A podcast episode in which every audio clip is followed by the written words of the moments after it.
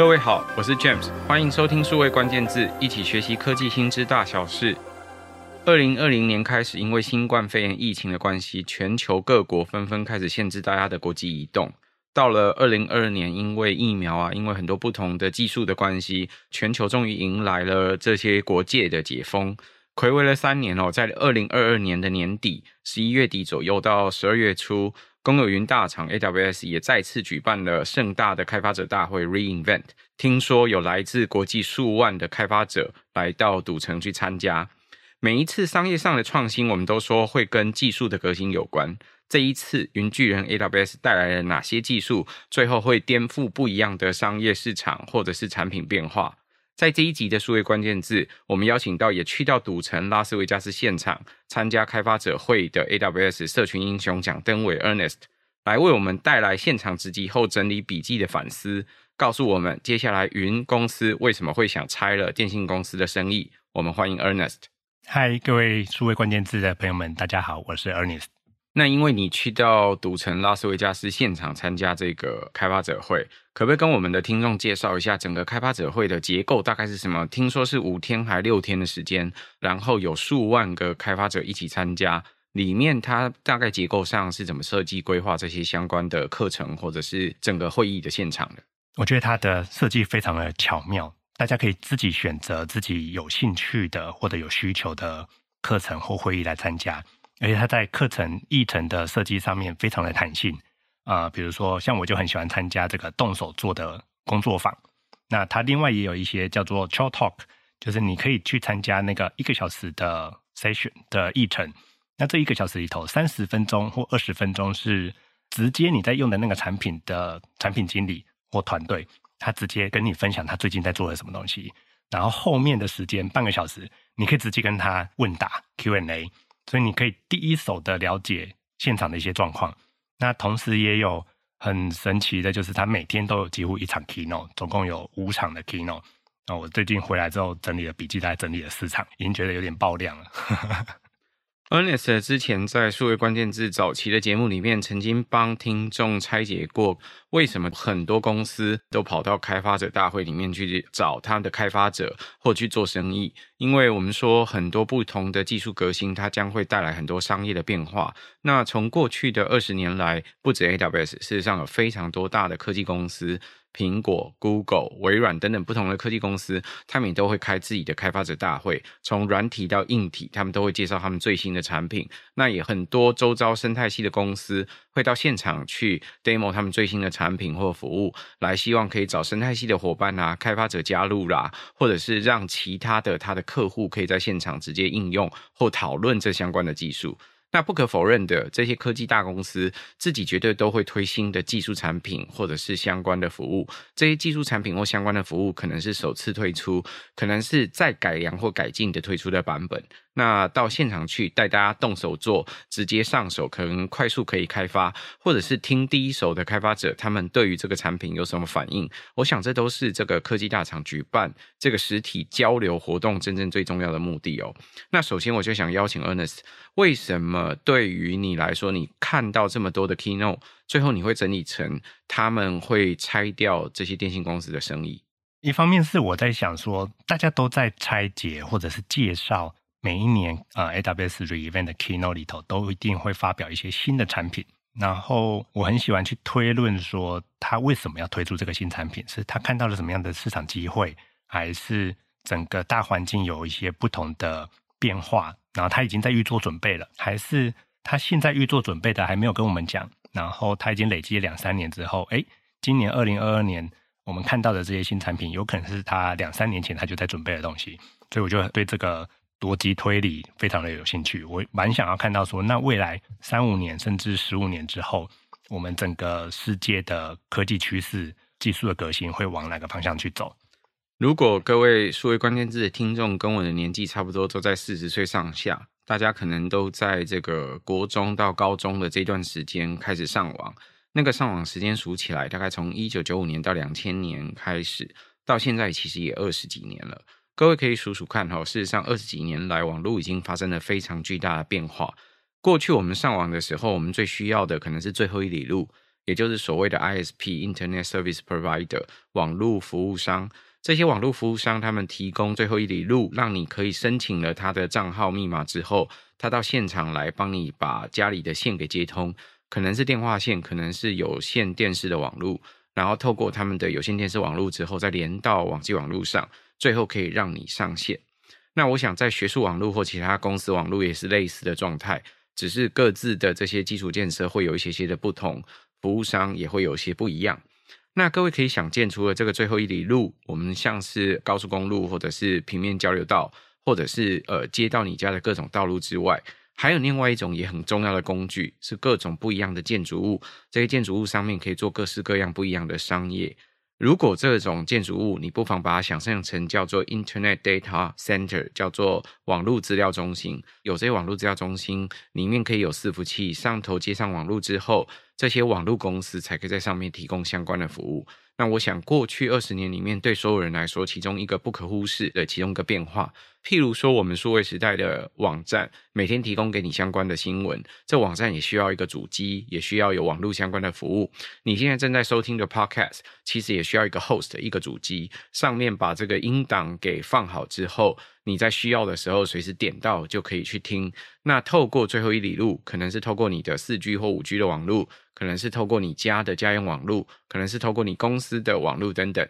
你就可以听到这一集的节目。那电商也是类似的做法，所以不可否认的另外一块就是跟资料中心有关。那资料中心在过去的二十年已经有很大的变化，从过去很多不同的 ISP、不同的网络服务商或电信公司，他们都会提供的这些相关的服务，到现在公有云大厂像是 AWS。微软或者是 Google，他们都有提供自己的公有云服务，让更多的公司都有弹性可以来使用这些服务。这是为什么我们说 data center 有非常大的变化。Ernest，对你来说，这个 data center 最大的变化有哪些？我觉得最有趣的是 AWS，它其实才十五岁。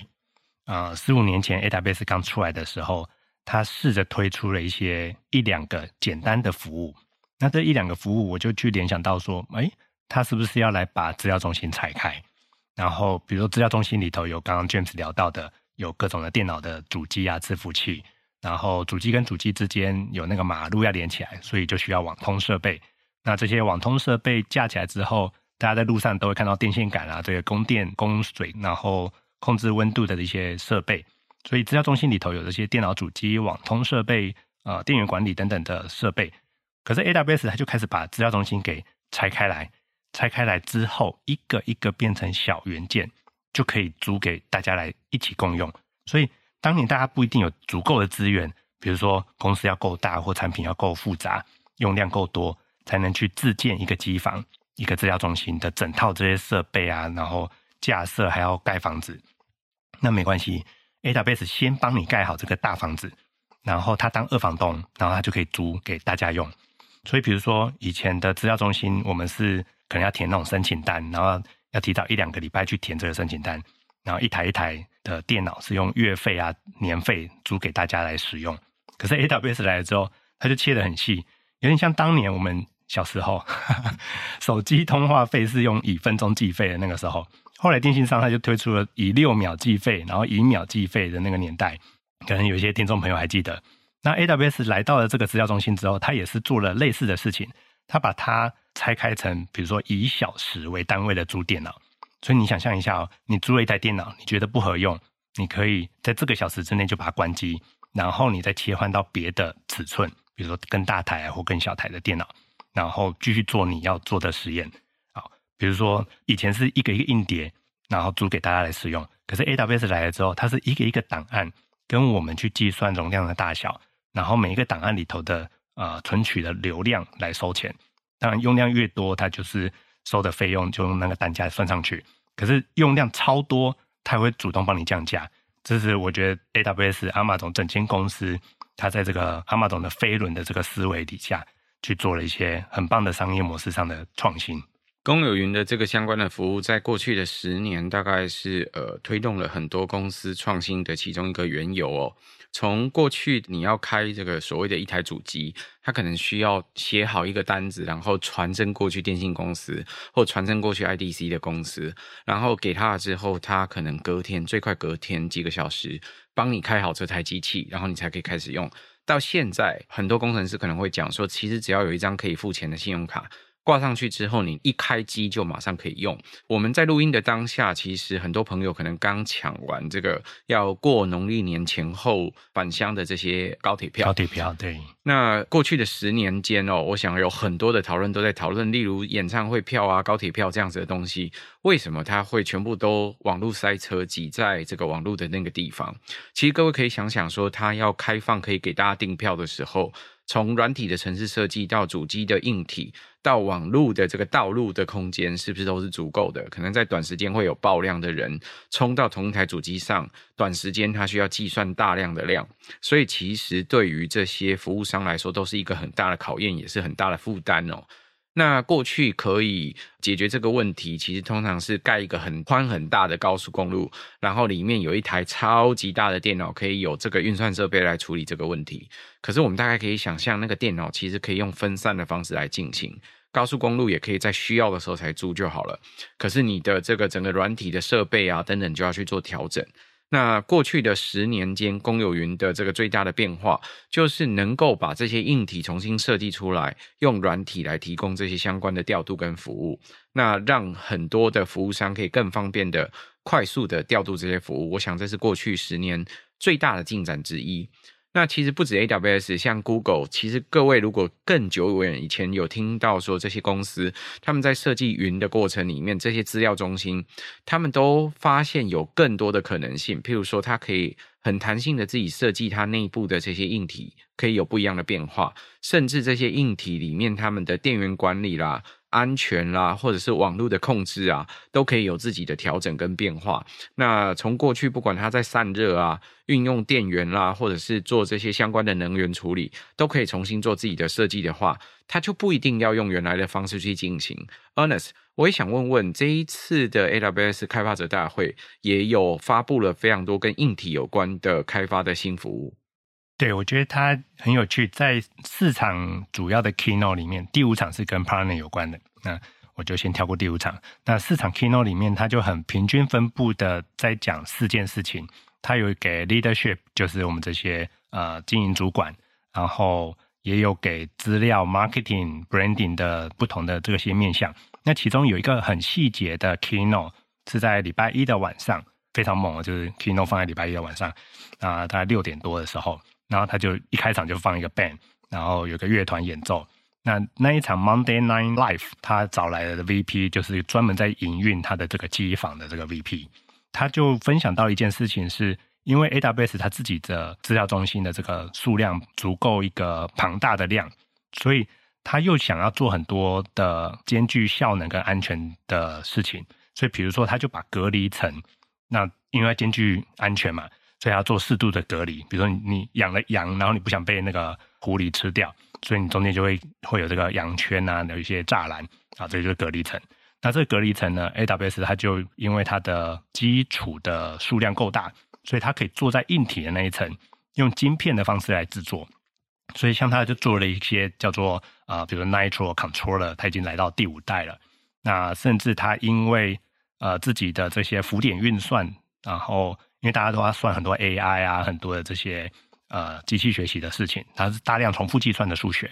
那他也去自制了晶片，所以他从隔离层有去自己做，然后去啊、有些 CPU 的晶片他自己做，然后甚至连机房里头的这个网络通讯塞爆了，因为它的量太大了，所以以前大家习惯用的这个 TCP 的通讯协定，他也觉得不够用啊，他、也另辟一个新的这个通讯协定叫 SRD，他这次刚分享出来。他想要在自己内部的机房用 SRD 的方式来取代 TCP，然后进而可以在效能上面做到一个很大幅度的提升。所以，他从这个隔离层，从自己的 CPU，甚至连通讯协定，他都因为自己的数量非常的稳定、非常的庞大，而可以做一些新的创新。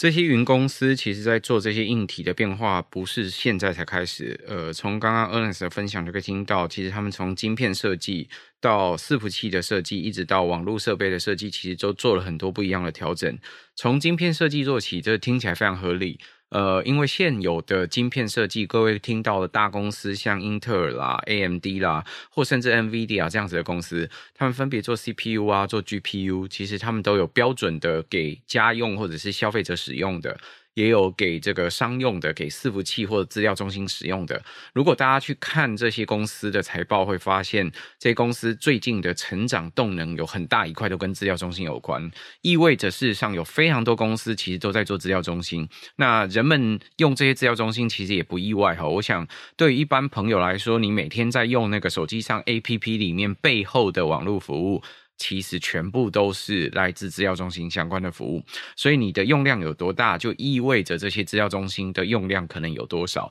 这是一个还在成长中，其实很巨大的市场，而且是一个全球范围的市场，它并不会因为各种贸易战啊、不一样的地缘冲突而产生变化。这是一个人们在把实体世界搬往数位的环境里面的过程里面，一定不可或缺的基础建设的其中一环。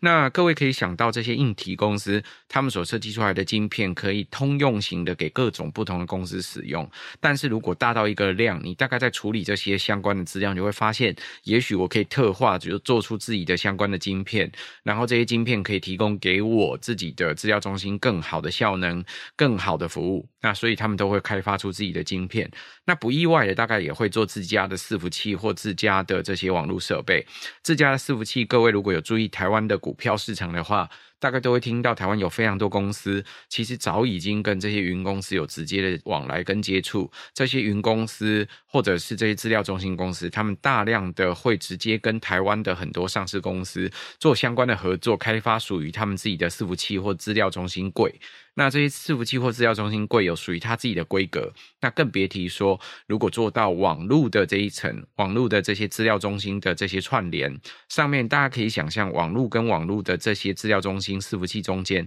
大概也要有一些网络设备去做串联，除了管理他们的这些封包是怎么传递的之外。另外，可能也要注意资料安全啦，或资讯安全等等问题。那可能还有防火墙啊等等不一样的东西要去做设置。这些设置可能也都可以用硬体来做，所以最后他们就会设计出相关的硬体。所以在这一部分，其实各位可以见到这些。资料中心级以上的公司或云以上的公司，当它用量达到某一个规模之后，它可以自己重新设计它的资料中心，硬体也可以自己来。其实他们都在做一件事，最后要重新定义自己的硬体。那重新定义出自己的硬体之后，对于这些客户来说，当然会有一个担心：担心你在用云服务的时候，会不会用了某一家的云服务就被这个资料中心的这些公司它所用的技术给绑架？一般来说，我们这种技术绑架叫做 vendor lock-in，就是说，是不是我就只能用它这家相关的技术呢，而不能用别家的技术，因为它不是通用型的嘛？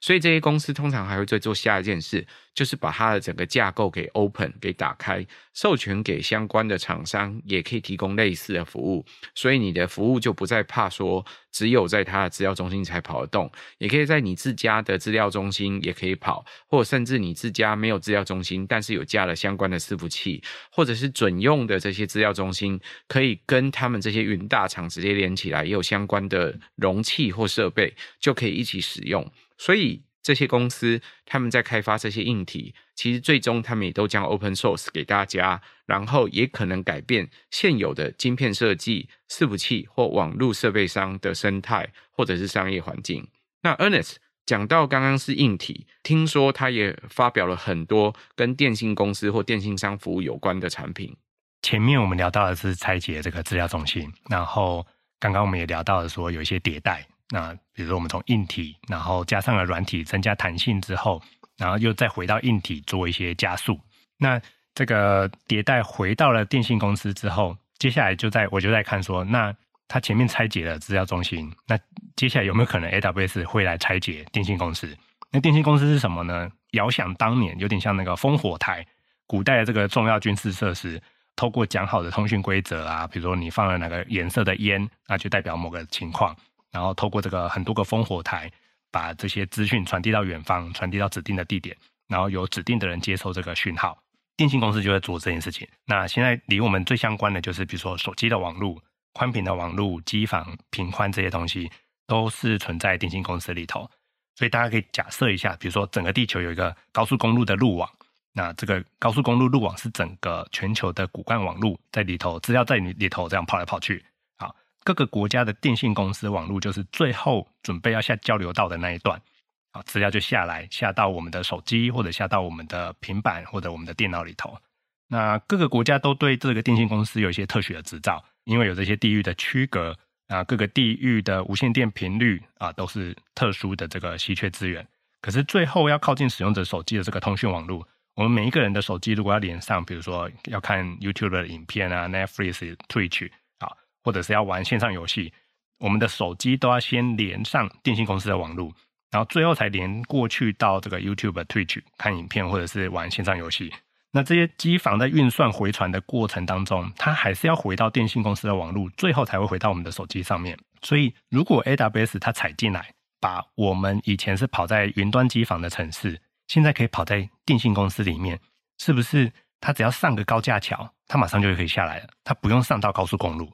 不用上去过收费站，然后你超快就可以回传资料。那以前可能是大公司大的产品才能去自建机房资料中心啊，现在呢，你可能也是要是个大公司，你才能跟电信公司谈说哦，我想把我的呃线上游戏的程式跑在你电信公司的网络里面机房里面。可是现在 AWS 帮你组好了，你要用的时候你就跟 AWS 分租，而且你原本跑在 AWS 机房云端机房的程式，理论上应该是可以完全无痛的直接就跑在电信公司里面的 AWS 帮你架好的这些环境里头。所以工程师无痛转移，呃，这个反应速度又加快，所以对整个使用者的体验是变好。好啦，对老板的账单来说可能会痛一点点这样子。可是对于呃朋友来说，不是大部分的电信公司所谓的最后一里路，譬如说呃接到家里的这个有线网络，或者是说有线电视公司所接进来的这个网络，不是早就接好了？而且这些电信公司跟电信公司之间，不是也都透过海缆或者其他很多不同方式早就相连了吗？为什么会有一个全新的市场是 AWS 这样子的云公司有可能会进到这个市场来呢？哦，我觉得它是大家从整个地球来想的话，我们的通讯除了从刚刚 James 聊到电信公司跟电信公司的这个通讯，然后走海缆啊，走这些实体的线路，可是接下来下一个世界、下一个世代会面临的挑战就是卫星通讯。那这个卫星通讯有可能就是以前的电信网络只有高速公路，然后台北到高雄这个开车可能要开四五个小时，可是现在卫星打通了之后，它就变高铁，它是上去到上面。高空，然后直接就直接下来，所以它这一个多小时可能就可以从台北到高雄。那以前 AWS 有租用这个电信公司的空间给它部署城市，那现在甚至 AWS 也有支援卫星基地台啊，连卫星基地台都可以直接租用。那一些大型的赛事啊，比如说 F1 啊这种重要活动的直播转播，以前可以走高速公路，现在还甚至可以走这个卫星高铁这条路。所以对大家来说，呃，事实上，呃，我想很多朋友可能这几年也开始听到有一个新的关键字，叫做低轨卫星。就是很多时候在呃卫星通讯以前是一个很贵的资源，但在去年的这个地缘冲突的这个相关的情况之下，大家已经见识到这些卫星的通讯事实上是可以很快速调度，而且其实在有线网络受到攻击或受到限制的时候，事实上是另外一条可以通讯的管道。那过去电信公司所提供的这些有线的网络，并不是没有用了，其实还是非常有用，而且速度非常快，频宽还在持续的增加当中。其实这都是呃接下来很多技术的挑战。如果各位知道有很多硬体的创新的话，也会知道说这些有线网络，他们其实在接下来几年还会再有机会可以快速的扩张到频宽更大的情况。可是 A 点到 B 点，呃，两地之间的通讯期望就是不是只有一条路。或几条路可以走，所以如果只有有线网络，例如海缆来过的话，大家大概可以想到高速公路网不会只有一条高速公路可以到，其实调度不同的高速公路都有办法到，没有错。可是如果都是有线的高速公路网，如果在有线环境底下传输的速度不够，或者是调度不够，中间有任何问题，就有可能会导致塞车或者是传达不了的问题。那所以卫星网络或卫星通讯其实是呃另外一块更可以帮助这些。公司运作的问题，更别提说，其实世界上还有很多地方其实是没有海缆，或者是没有有线网络的，其实要布建有线网络，通常都是看人口密集之地才要布建。台湾因为整个岛都是算是人口密集之地，所以大部分时候我们已经不太知道有任何台湾人有在住的地方有网络不可达的地方，这是台湾的幸运哦。可是国外有些国家，我们知道他们的这个土地非常大，也非常远，或者是大家可以想象在印度洋上那种海非常大的区块。不太可能再有这个基地台可以来做这些什么四 G、五 G 的网络，那它就有赖于卫星通讯。所以对于卫星通讯来说，这个接下来是人类如果要在地球上任何一处都可以交叉去通讯，一个很重要补足的其中一个网络措施。那这个网络通讯的方法，其实很多公司在做。如果大家熟知的话，钢铁人的这家公司 Elon Musk 有一家公司叫 Starlink。就在做这相关的服务，那我想这也是去年到今年大家听到这些网络服务其中一家最有名的公司之一。可是事实上，不止这一家公司在攻，AWS 也有自己的卫星网络，是吗？对，AWS 阿玛总这整间公司，它还有一个 project 叫 Project Kuiper，也是部署整个低轨道卫星来做全球通讯的这个使用。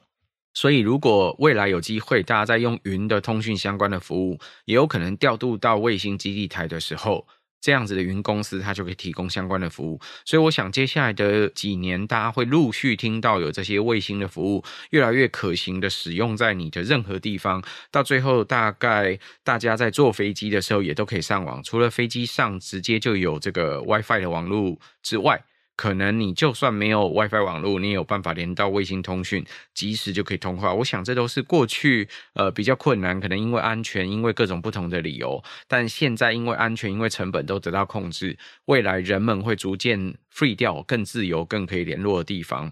Ernest，我还听到呃，其实 AWS 这次也发表了跟五 G 网络有关的应用。对，这是他去年发表的，然后但他今年有在做一些铺陈。我觉得这个很有趣，它这个叫做 Private 5G，AWS Private 5G，也就是私人的 5G 网络。所以我那时候听到的时候就觉得哇，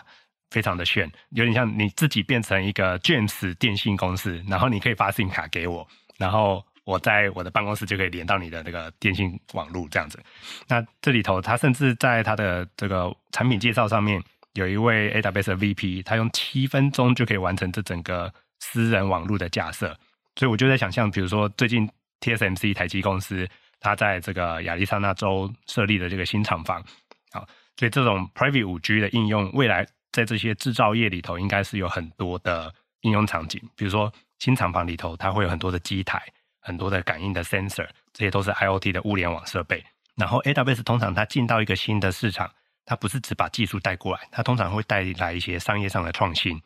所以比如说这一次它的商业上创新就是。收费模式是依照流量来计费，它不是用设备的数量来计算，所以这就超适合 IoT 物联网这种设备很多，然后依照固定时间回传的这种属性。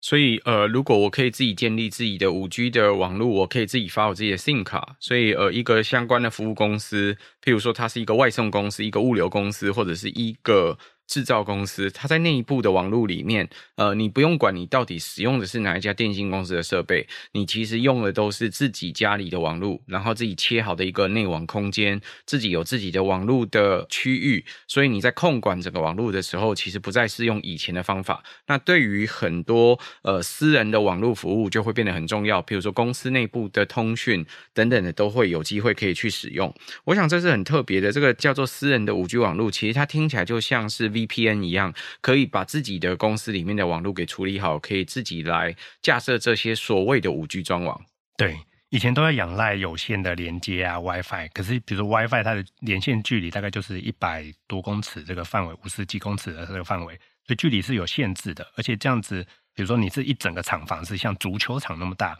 那你有可能要架设好多个基地台的设备。当然，也有一些其他的方法，然后去调天线。但是正规的做法的话，你这个架设的数量啊、复杂度都会影响整个最后系统运作的稳定度。可是如果改成是在厂房直接架设一个私人的五 G 网络，哇，我觉得这个是很不得了的事情。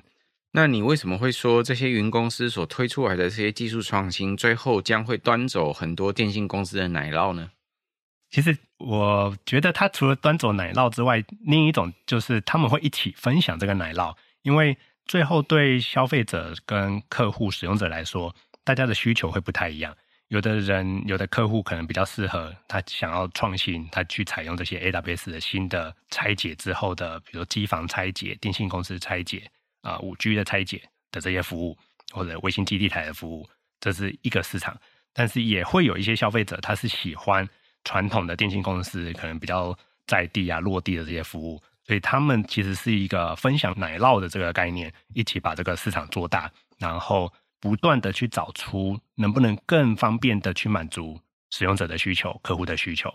今天 Ernest 为我们带来的第一手观察，他去到这个拉斯维加斯的现场去参加 AWS 的这个开发者年会，然后在睽违了三年的疫情之后，这一次迎来数万人的这个开发者一起来到年会去参加的这个场景。那里面其实提到了很多跟技术有关的变化。但是简单来说，如果过去的十年，公有云的大厂，它进一步的在帮助很多开发者做商业上的创新，最后带来了很多数位环境的应用的话。接下来的五到十年，各位更可以见到这些创新，它将会在跟着这些电信公司或通讯公司，甚至很多的硬体公司，有很多不一样的变化。那它最终，它希望都是能够启发更多的开发者，做出更多不同的商业创新或应用的可能性，然后协助我们可以用到更多的不同的数位相关的服务。我想，Ernest 今天带来的第一手观察，可以给各位在不一样的商业创新上，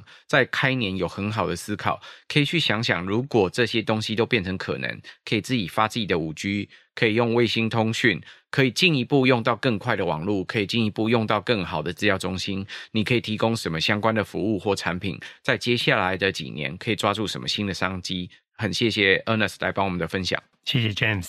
也谢谢各位在线上的收听。如果可能，请多帮我们转发、宣传或点赞。我们下周再会，拜拜，拜拜。